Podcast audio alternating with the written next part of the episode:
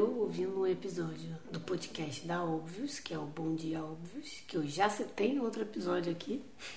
Gosto muito. Era um episódio sobre a síndrome da impostura, porque é um podcast feito por mulheres e, teoricamente, é muito mais fácil a mulher hoje ter a síndrome do impostor do que os homens. Por quê? Porque nós vivemos numa sociedade patriarcal, onde tudo é muito mais fácil para o homem do que Ah, para tá. a mulher. É mais fácil pra mulher, por conta dessa pressão, não acreditar que ela é capaz de fazer. Sim, tipo, se um homem tá querendo negociar um salário, é mais fácil pra ele Hum, achar tá. que ele consegue ir lá Ele vê mais chefe. valor nas coisas que ele mesmo faz, porque Sim. todo mundo vê valor nas coisas que ele faz. E não só isso. Se você fizer as contas e ver todas as pesquisas, sei lá, eu não posso falar com prioridade de todas as pesquisas, mas acredito que a maioria das pesquisas a gente ainda vive num mundo onde a mulher ganha muito menos que o homem. Sim. Temos milhões de evidências, motivos para ser mais fácil a mulher ter a síndrome da impostora, do impostor, seja lá como que fala, do que o homem. Além do que a mulher provavelmente tem que se esforçar muito mais, tem que entregar muito mais valor para poder ser, ter um nível de reconhecimento que às vezes não é o, assim, é medíocre, no sentido de ser mediano. Acaba que a mulher tem sente uma responsabilidade absurda no mercado de trabalho, muito mais do que o homem. Tipo, a sensação que eu tenho é que eu estando em lugares e acho que a maioria das mulheres pode se sentir assim, mas é principalmente no ambiente de trabalho, né? A gente acaba que até o podcast diz isso no episódio que a gente acaba associando muito ao trabalho, mas não necessariamente precisa ser no trabalho. Síndrome do impostor pode ser nos seus relacionamentos, você como amiga, seus, nas suas amizades, você como membro da sua família, com a sua família, enfim, pode ser em diversas áreas. É muito fácil pra gente virar e entender que a gente não é merecedora de estar ali. Eu me sinto muito não merecedora de muitas coisas, principalmente no ambiente de trabalho. Eu sempre pensei isso, mas tinha uma carga de que eu não estava feliz ali fazendo aquilo e tal. Enfim, levei isso pra minha terapia, porque o episódio, ouvindo várias coisas que elas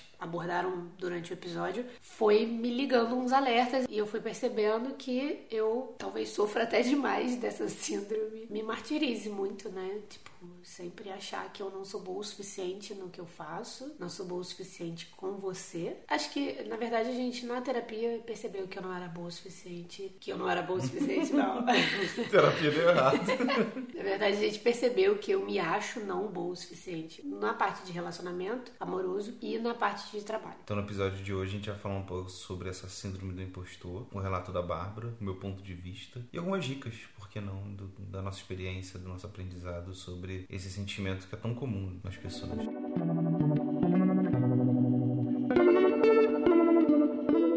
Definição do Wikipedia para síndrome do impostor é: é um fenômeno pelo qual pessoas capacitadas sofrem de uma inferioridade ilusória, achando que não são tão capacitados assim e subestimando as próprias habilidades, chegando a acreditar que outros indivíduos menos capazes também são tão ou mais capazes do que eles. Não se trata de uma desordem psicológica reconhecida oficialmente, mas ela tem sido o assunto principal de vários livros e ensaios por psicólogos e educadores. Quais são os momentos que você sente algo que depois você se toca, que é a síndrome do, do impostor aparecendo na sua vida? Quando eu ainda estava no Brasil e trabalhava com ensaios, eu sempre achava que eu não era boa o suficiente no que eu fazia. Apesar de eu gostar muito do processo de edição e ver cada foto crescendo e engraçado isso, né? Mas sempre que eu ia fotografar alguém, eu pensava, essa pessoa vai me desmascarar no meio do ensaio, vai ver que eu sou uma fraude. Mas como assim? Você não tá usando câmera? O que, que você imaginava exatamente que era a cena que fosse acontecer? O que eu pensava era que ela ia perceber que eu demoro muito para fazer uma foto, demoro muito para ter uma criatividade de poses e etc. Eu gosto do natural, mas tipo, aí eu pensava, a pessoa vai virar e falar: "Nossa, é só isso? Ela só me deixa existir aqui?" Qual é a parte da criatividade? Lógico que tinha ensaios e ensaios, né? Mas isso era para ensaios de clientes femininos e tal que pagavam para ter o natural lá que eu fazia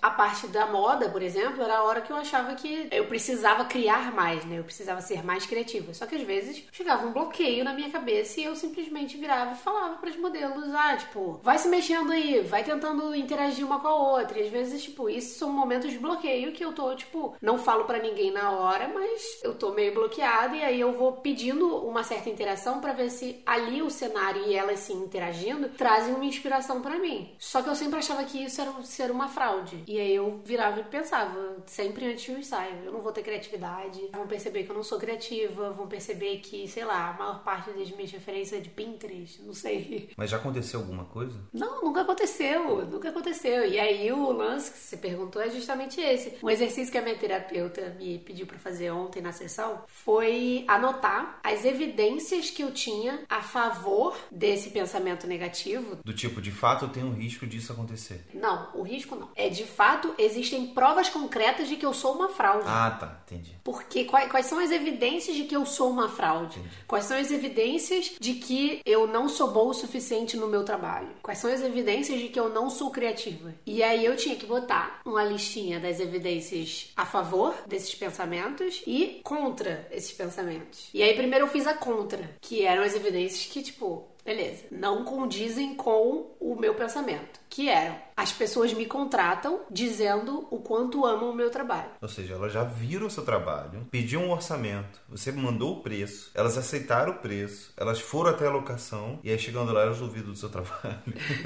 não, tá, mas quem tá ali pela primeira vez fazendo um ensaio comigo, ela não sabe como é o processo, então talvez ela se decepcione no processo. Era esse o meu pensamento, entendeu? Entendi. Mesmo que alguém que já me indicou para ela virasse e falasse: "Ah, ela é maravilhosa, você vai se sentir super à vontade e tal", e na hora aquela outra pessoa que está indo pela primeira vez pensar: é só isso? Hum, não achei nada demais. Pois Como é. se eu fosse um prêmio para ser avaliado ali, o jeito que eu trabalho. Cada um tem seu jeito. Mas enfim, as evidências que eu tenho contra esse pensamento. Era isso. As pessoas, quando me contratam, dizem o quanto gostam da minha foto, do meu trabalho. E não só isso, a questão do processo, do durante o ensaio, as pessoas sempre me deram um feedback positivo do processo. Que o ensaio foi bom. Sim.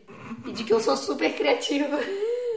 E de que, enfim, se não é para ser tão criativa, de que eu deixo a pessoa é, à vontade, de que fica um clima de parece que é uma amizade, que a pessoa fica tão à vontade que faz eu enxergar a beleza na naturalidade dela, de que quando ela tá em casa se olhando no espelho, ela não vê aquilo. Exatamente o contrário do que você imaginava esse resultado. Sim. Essa é a beleza da terapia. e aí as evidências que eu tinha a favor sobre isso, nenhuma. Assim. Você não tinha nenhuma prova não, não de tinha, que era, é, podia acontecer de fato as coisas. Enfim, não consegui achar nenhuma prova a favor do meu pensamento de que eu sou uma fraude, de isso daquilo. E ela falou, então, se você não tá conseguindo, ninguém vai conseguir achar uma prova de que você é uma fraude, de que você não é boa no seu trabalho. Se todo mundo tá te dizendo justamente o contrário, não, não é para ser pensado isso.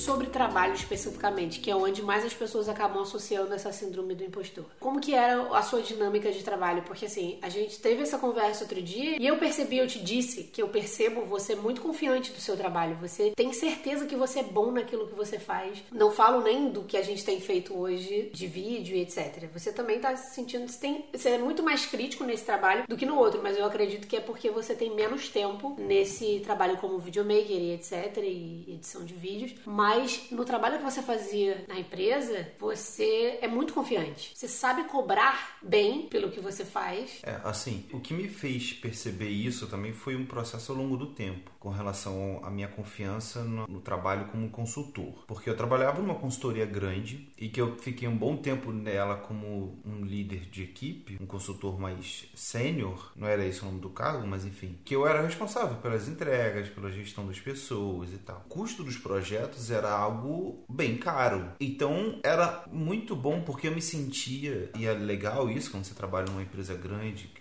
consultoria, blá, blá, eu me sentia o responsável por aquele valor. Então eu tinha ideia do quanto custava a minha hora para consultoria, eu tinha ideia do quanto que o cliente pagava para consultoria para que eu estivesse ali. Eu já vi casos de projetos serem renovados só por conta da pessoa específica estar ali. Então, tipo, ó, só renova esse projeto, eu só te pago tantos milhões se fulano de tal ficar aqui, entendeu? Então, cara, isso pro consultor é algo que assim, é uma vaidade, só que ao mesmo tempo você vê o... aí você tem a noção do valor. Ok que quando alguém contrata uma consultoria, ela não contrata só a pessoa, ela está contratando a responsabilidade, ela está contratando o fato de que a empresa, a consultoria, ela vai ser responsável por entregar aquilo, que é ter um histórico de relacionamento e também que às vezes uma peça de marketing, você contratar uma consultoria cara e você poder divulgar isso para os seus clientes, para os seus funcionários, olha, a gente contratou essa consultoria, então o trabalho que vai vir vai ser muito bom, blá, blá, blá. então gera toda uma, uma expectativa e é por isso que continuam contratando consultorias e não só consultores independentes. Tem, obviamente, muitos consultores independentes mundo afora, mas esse é o motivo que as grandes consultorias ainda são contratadas. Então, para mim, quando eu percebi que as escolhas também que eu fui fazendo de carreira ao longo da vida, elas foram muito assertivas. Eu fui naturalmente me desenvolvendo e ficando bom em algo que pagava bem,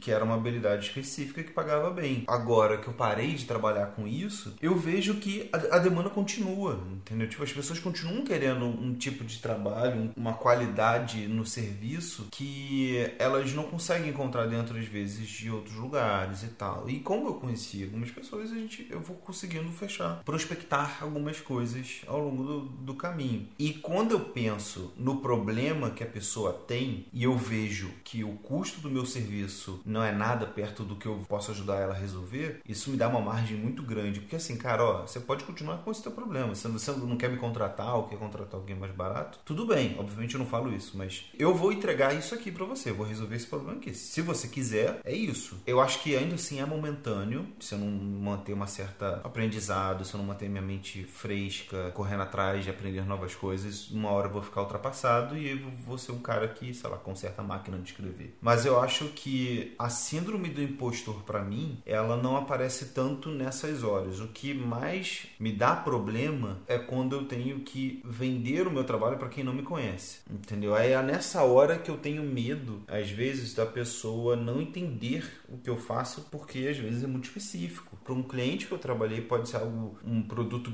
bom pra caramba, que salvou a vida dele que eu desenvolvi, mas às vezes para um novo cliente, eu, tipo, até o cara entender qual que era o problema daquele do, do, outro cliente, sabe? Não é a mesma coisa, entendeu? E algo que eu fiz uma vez, é, ao longo da, da carreira, obviamente tem altos e baixos e tal, e um desses baixos eu conversei com um líder meu, um chefe. Não lembro se eu perguntei para ele ou se ele veio e falou proativamente por que, que ele tinha me contratado, né? Por que, que ele, ele me queria na equipe dele e não outras pessoas. E aí as coisas que ele me falou na época me deixaram muito muito feliz. Eu, eu me vi nas, nos que assim, não, não é que ele estava me elogiando. Ele estava falando, olha, por você ser assim, assim, assado, por você fazer isso, isso, isso, eu pensei, cara, eu, eu quero esse cara, entendeu? Eu preciso desse perfil, eu preciso dessa pessoa. Quando eu ouvi isso, isso me fez perceber o quanto que a sua marca pessoal, que é o que eu acredito que todo mundo tem, uma marca pessoal, ela é às vezes sinônimo de coisas. Entendeu? Então você é, é, igual top of mind. Existe uma coisa no mercado que eles chamam de top of mind, né? Que são marcas que vêm à cabeça quando você pensa num produto ou num serviço. Então, pense num computador. Que computador você pensa? Mac. Pense num time de futebol. Amen. Pense num time de basquete. NBA.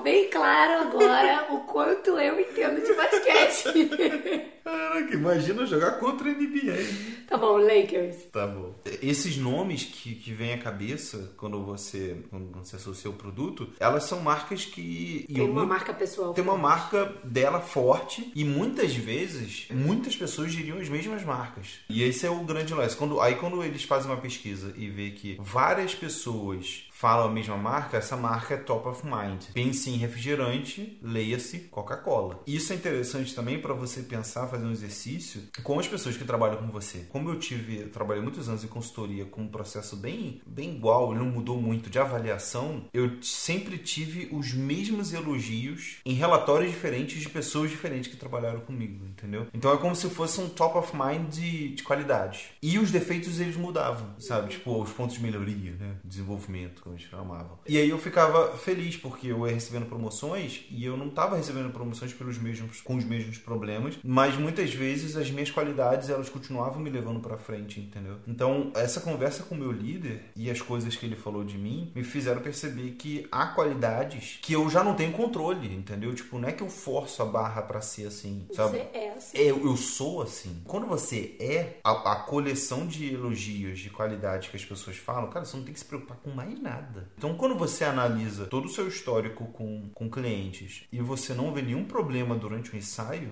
você não tem mais que se preocupar com isso. Não tem motivo. Se você quer se preocupar, é porque é a sua decisão e aí você continua indo na terapia, porque eu não sei te ajudar com isso. Mas o fato de você pensar isso, de você mesmo tendo evidências que não te mostram, não significam que as pessoas estejam erradas. Como que várias pessoas em momentos diferentes de uma carreira que obviamente só vai melhorando, né, com o tempo a gente vai pegando mais experiência, mais técnica, mais qualidade, e como que isso ao longo do tempo vai por, por algum motivo, um belo dia, antes da sessão começar, vai dar errado.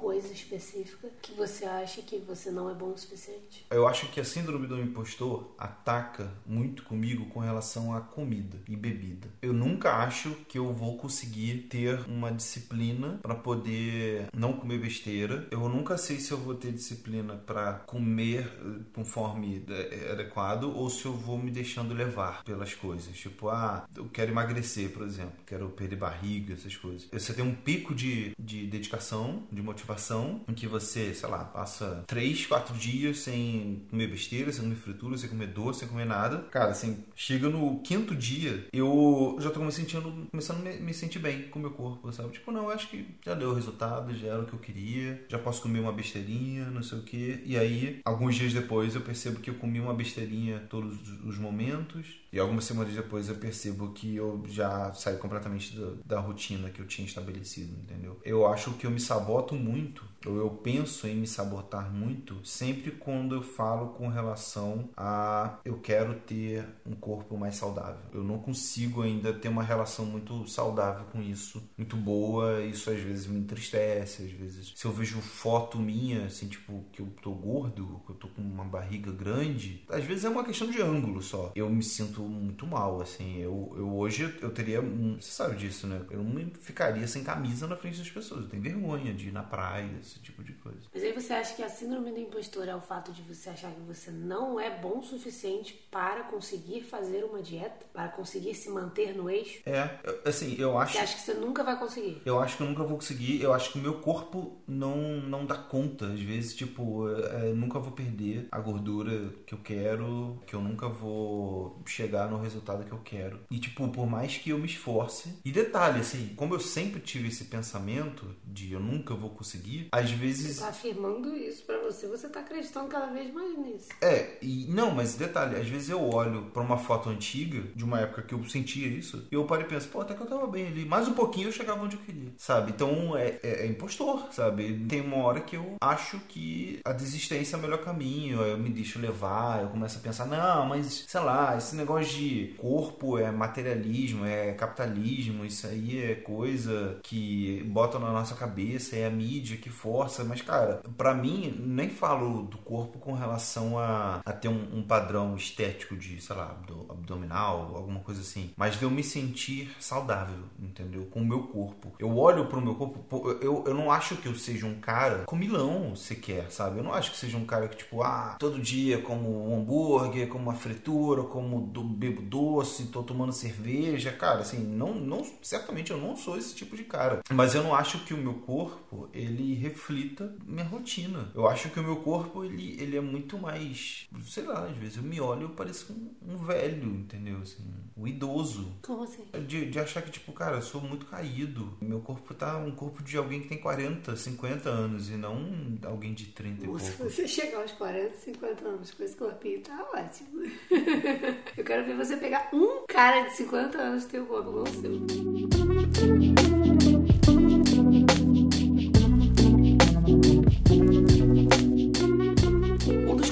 Que a minha terapeuta ontem falou para eu fazer na minha sessão, para melhorar essa questão da síndrome do impostor e etc. E que é uma coisa que ela fala todas as vezes nas minhas sessões, é que é o exercício de assim que o pensamento negativo vier, isso serve não só para a síndrome do impostor, né? Mas qualquer pensamento negativo de tipo, sei lá, não vai dar certo essa viagem que eu vou fazer. Qualquer pensamento de que você não é boa o suficiente, sou uma fraude, etc. Eu parar na hora que eu tiver o pensamento e pensar nas evidências que eu tenho contra e nas evidências que eu tenho a favor. Sendo que assim, é muito difícil para mim, na hora do, do, do, pensamento, que eu tô de cabeça quente, entre aspas, que eu tô, tipo, certa de que aquilo, pra eu ter falado aquilo, eu tô certa de que aquilo é verdade. E aí eu parar naquele momento da cabeça quente e, e ponderar quais as evidências contra e a favor é muito difícil. E aí ela falou: isso vai aos poucos e você tem que transformar isso num hábito seu. Será que também não vale a pena você ter essas anotações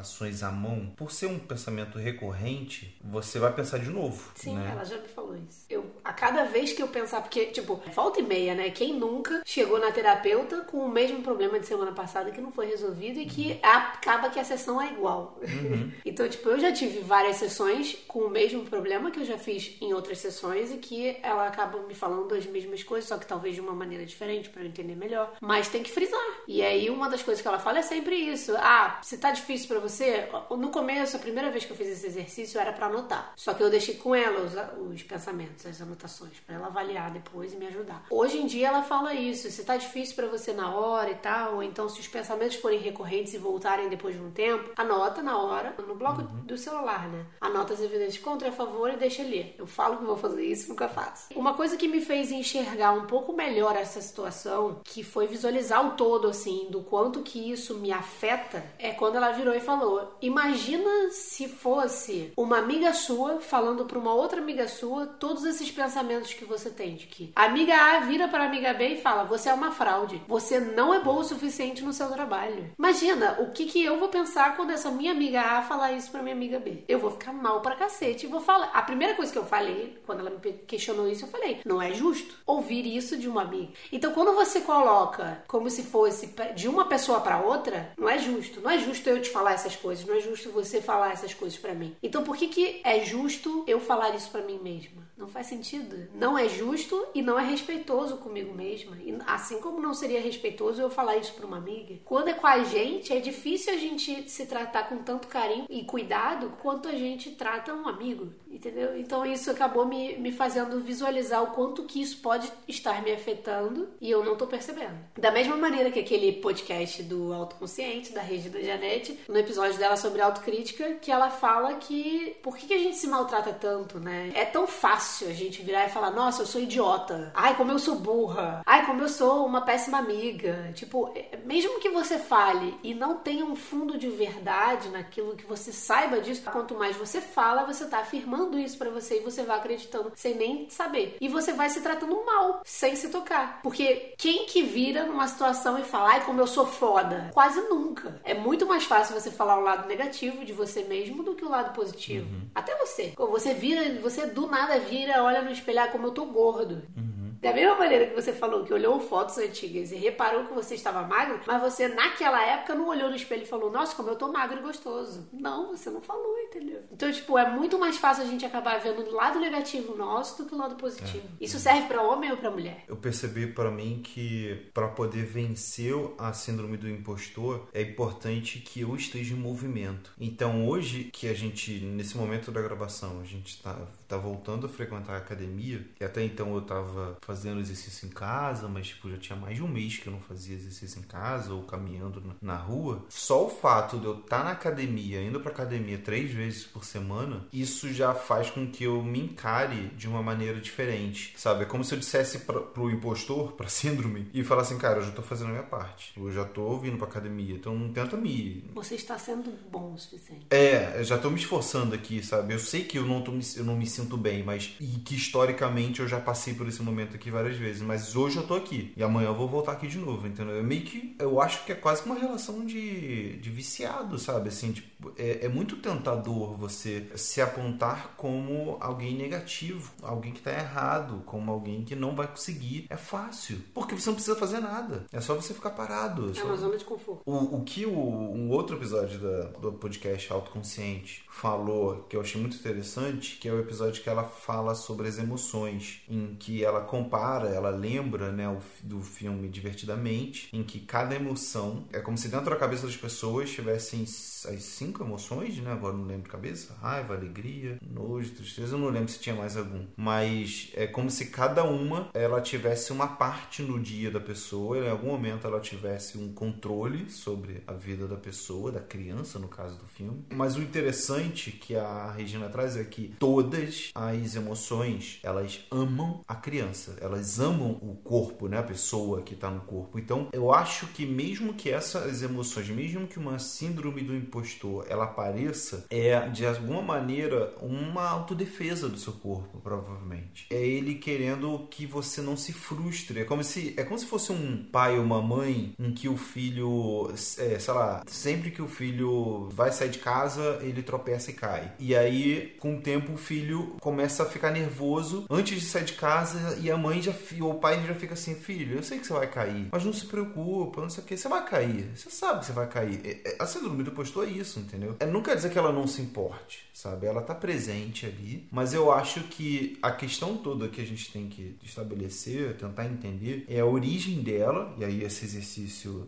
já começa a ajudar, e o que, que você vai fazer com essa decisão quando ela aparecer, quando ela bater a porta, né? Porque hoje, para mim, quando a síndrome do impostor ela aparece, eu digo isso, assim, cara, eu tô tentando, tô me esforçando aqui. Eu tô, já tô aqui na academia, eu já percebi, tipo, que eu, historicamente, eu sempre acho que eu não estava tão ruim quanto eu achava que estava. Então é um problema muito mais do presente do que do futuro, entendeu? Então vou continuar me esforçando e pode ser que dessa vez seja diferente. Isso que você fala é justamente o segundo exercício que ela falou para eu fazer. Pegar todas as, as frases que eu botei, né, no, no, que me vieram à cabeça no exercício. E aí ela pediu para eu simplesmente transformar essas frases em algo positivo. É basicamente isso que você falou. Eu estou me esforçando para ser uma pessoa melhor. Eu reconheço isso e estou fazendo o meu uhum. melhor para melhorar. E no meu trabalho, eu transformei todas as questões negativas em eu reconheço que eu sou boa o suficiente. Todos os meus clientes até hoje me deram um feedback positivo, então eu sou boa no que eu faço. É, e não só clientes, né? Se você pensar no seu trabalho, tipo, as pessoas que acompanham, tudo mais. Então é, é o universo de elogio só tende a aumentar. Então isso é um outro exercício bom para fazer, de você pegar todas as frases negativas e transformar em algo realista. Não é nem positivo, vai ser algo mais realista. Uma coisa que eu tô focando cada vez mais, e até pelo livro que eu ainda tô lendo, que acho que eu já comentei no último episódio e vou comentar de novo, né? Que é o poder do hábito, é que é justamente o meu foco hoje para poder ser uma pessoa melhor tem sido focar em hábitos melhores. Que acho que uma coisa acaba ficando encadeada com a outra. Eu nunca acreditei em sorte ou em destino, alguma coisa assim. Então. Ah, tá, só quando encontrou comigo. É, aí. No Tinder. É, falando com relação ao trabalho.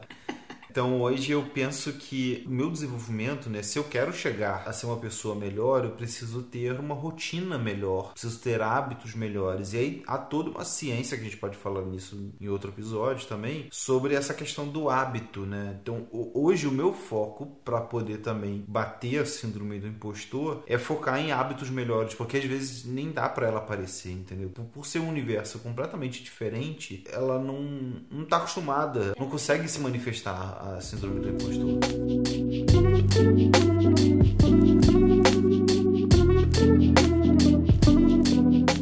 Para concluir esse assunto, acredito que esses exercícios são bons. Acho que quando você passa a se esforçar a fazer esses exercícios para entender o que está por trás desse pensamento, por que, que você se acha não tão bom o suficiente para tal coisa, seja lá ela que for, entender o que, que reforça esse pensamento, o que, que não reforça esse pensamento. Acredito que quanto mais você se esforçar para tentar rever isso, mais ele vai se transformar num hábito e daqui a pouco você vai tirar isso de.